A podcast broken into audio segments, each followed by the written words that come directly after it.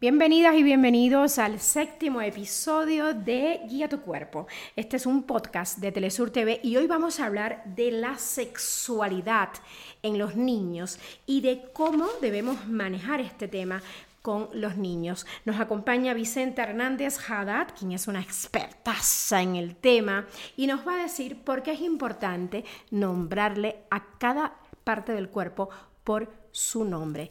Adelante, doctora Vicenta, qué gusto tenerla aquí. Bienvenida también usted. Vamos con la primera pregunta. ¿Se debe hablar de sexualidad con nuestros hijos? Más allá de si se debe a Isa, hablamos de sexualidad aunque no lo hablemos verbalmente. A través del contacto físico se construye la vinculación afectiva.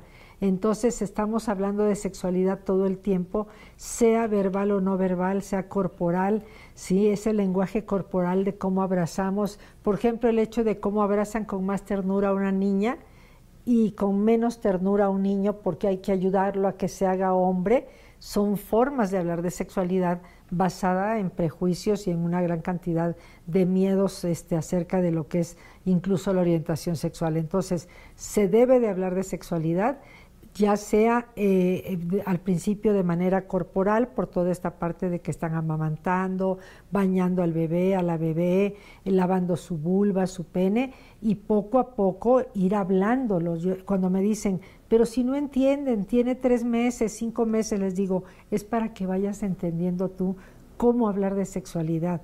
Decir, estoy haciendo espumita de jabón para enjabonarte tu pene.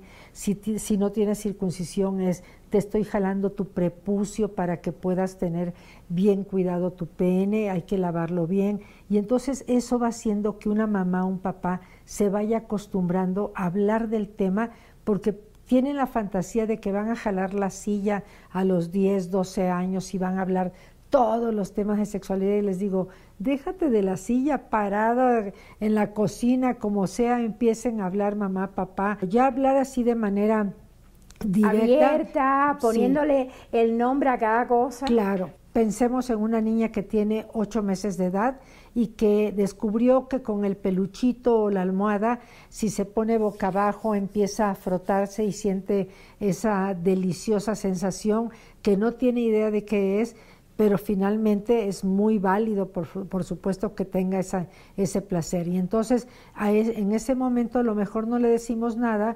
simplemente miramos con respeto, porque si nosotros lo que hacemos es de manera desaprobatoria mover la cabeza, le estamos mandando un mensaje muy negativo, que para esa niña va a ser muy importante por muchos años de su vida.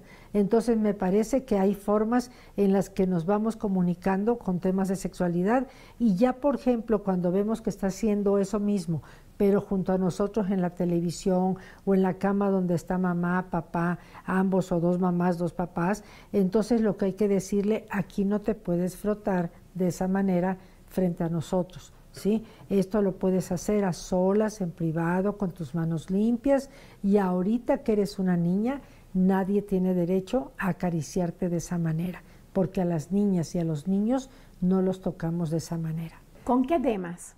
uno debe empezar a hablar de sexualidad con sus hijos? Bueno, yo creo que la hora de la regadera o por ejemplo de la pañaleada son temas importantes en los que estamos hablando de sexualidad. Y por ejemplo en ese momento si vemos que el niño por ejemplo se le paró su pene, tuvo una erección, en ese momento decirle, ya vi que tuviste una erección y entonces el niño a lo mejor ni sabe pronunciar erección, pero está aprendiendo el sonido, ¿sí? Así como aprende las palabras amorosas, aprende también lo que es el, sonido de erección, ¿no? Y entonces eh, decirle, esto es, se, se siente rico y tienes derecho.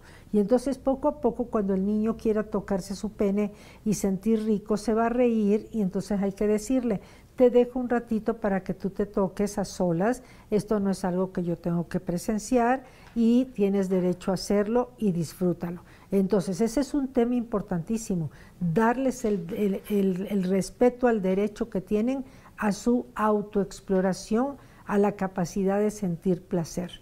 Ese es uno de los tantos temas. ¿Es importante llamarle pene al pene y vulva a la vulva? Indiscutiblemente, por dos razones. Una, porque hay que usar las palabras adecuadas. ¿A partir de qué edad? Desde que nació el bebé o la bebé, hay que decirle te estoy lavando la vulva, te estoy jalando el prepucio, te voy a lavar el ano, este, levanta tu bracito o si todavía hay que levantarle el bracito al bebé. Así este, como le llamo la- axila la axila y mano a la mano. Así te estoy lavando los, los deditos de tus pies y ahora las de tus manos, lo que sea, es una forma de aprender nosotros como adultos a hablar de sexualidad. Ahora, esa es una razón importante, porque es este, de suma necesidad que los niños aprendan los nombres adecuados. Número dos, tener conciencia que lamentablemente en muchos países, sobre todo de América Latina, si un niño llega y dice, maestra, quiero ir al baño porque tengo comezón en el pene, hay maestras que pueden horrorizarse porque el niño Sí, dijo esto claro. y que de pronto mandan a llamar a los papás cuando, sí, y mándalos a llamar, pues para reportar que tiene comezón en el pene. Claro, pero, no, no porque, estás horrorizada porque le es. llamo pene al pene. O porque en el recreo dijo es que te- tengo comezón en el pene o a veces mi, mi pene se me para y siento, siento rico. Y lo que hay que decirles es, bueno, el niño está aprendiendo a autorregularse, tiene que aprender a que, bueno, esto no es un tema que va a hablar a la hora del recreo, sobre todo tomando en cuenta que hay una gran diversidad de valores en las familias y que así como eh, un niño para él de manera espontánea es hablar de que siente rico o que siente comezón, va a haber personas que esto consideren que es una inmoralidad. Entonces,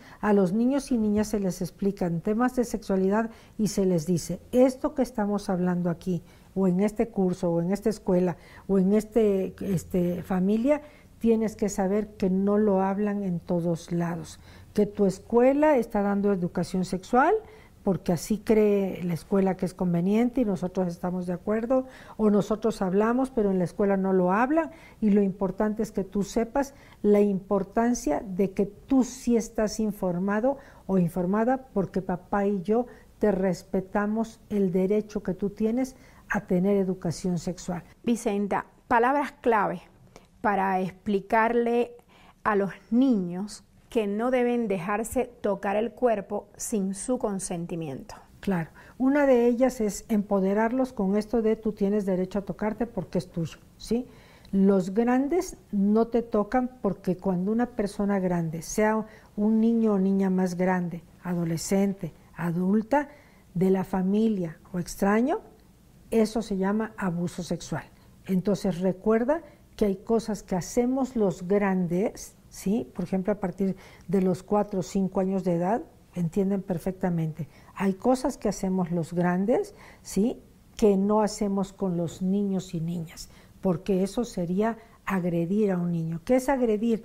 Es tocarlos de una manera inadecuada, hacerles algo que no debemos de hacerles. Y por eso es importante que les, les digamos a quién quiere abrazar y a quién no, y que le, si alguien diga, dice, por ejemplo, en la familia, no ven, yo te quiero dar un abrazo, un beso, es decirle, este, dile a tu abuela si quieres que te abrace o te bese, así sea la abuela o el abuelo. Y entonces, a la hora que ellos reciben esa instrucción, saben que entonces pueden marcar un límite, así sean sus seres más queridos. ¿Cómo descubrir que tu hija fue abusada sexualmente? Bueno, se puede confundir con varios temas, incluso con procesos de duelo, cambios de escuela, de casa, nacimiento de un hermanito. Entonces hay que tomar en cuenta que antes de pensar en que alguien esté abusando de, del niño o niña, puede, hay que explorar si tenemos cambios en casa, si tuvimos una discusión en pareja o nos estamos separando, ¿no? Porque en esos casos el comportamiento del niño es similar. Muy similar porque es un duelo. El abuso sexual es un duelo también. Entonces también pasa por etapas como cualquier eh, duelo. Entonces, ¿cuáles, ¿cuáles datos son inconfundibles? A ver. Que la niña o el niño se mantengan rosados aunque tengan las manos limpias. Que haya una, una constante necesidad de masturbación, de autoexploración y que aunque nosotros le hayamos marcado este límite de a solas en tu cuarto, etcétera, lo siga haciendo y hasta nos lo estén reportando en la escuela. Sí, aunque lo esté haciendo en casa, si lo sigue haciendo en la escuela, pues estamos hablando de mucha ansiedad, aunque también puede ser ansiedad por algo que está sucediendo en la familia, sí, incluso problemas económicos. Otra de las cosas es encontrar daños, ¿sí? Cuando vemos que hay una herida, tanto en la vulva como en el pene como en el ano y que el niño o la niña no se han estado lastimando con nada, no se golpearon con ningún columpio, con ningún juego en la escuela o en el parque, hay que ver de dónde salió esto. Y sobre todo ahí es donde entra esta comunicación de la que tú hablas tanto a Isa, que le preguntemos, ¿alguien ha tocado tu vulva? ¿Sí? Tu pene, y entonces a lo mejor te dice, sí, Chuchita.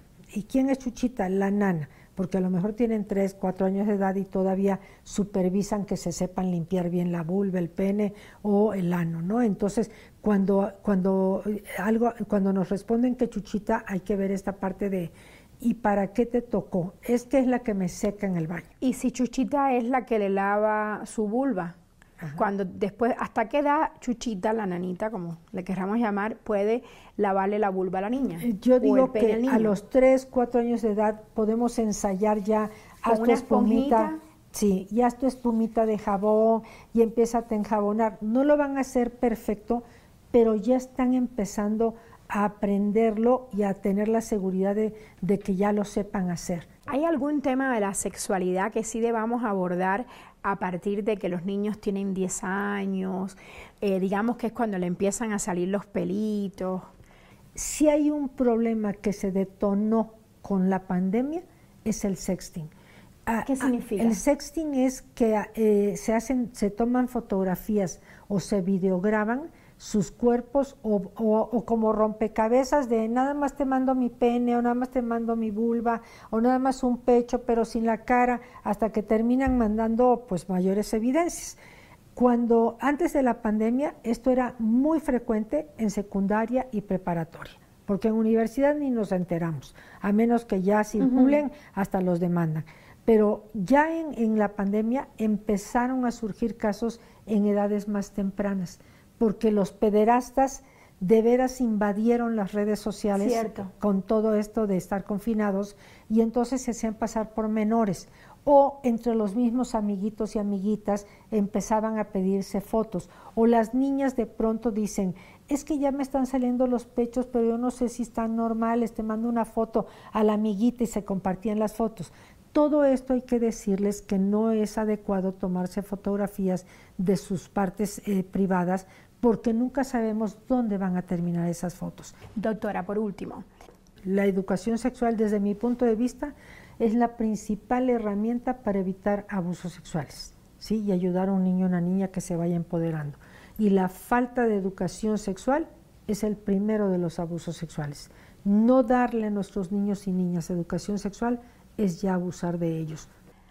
Quiero quedarme con esto que tanto nos ha recalcado el día de hoy, que es una enseñanza para mí también, que soy mamá de una niña de 6 años.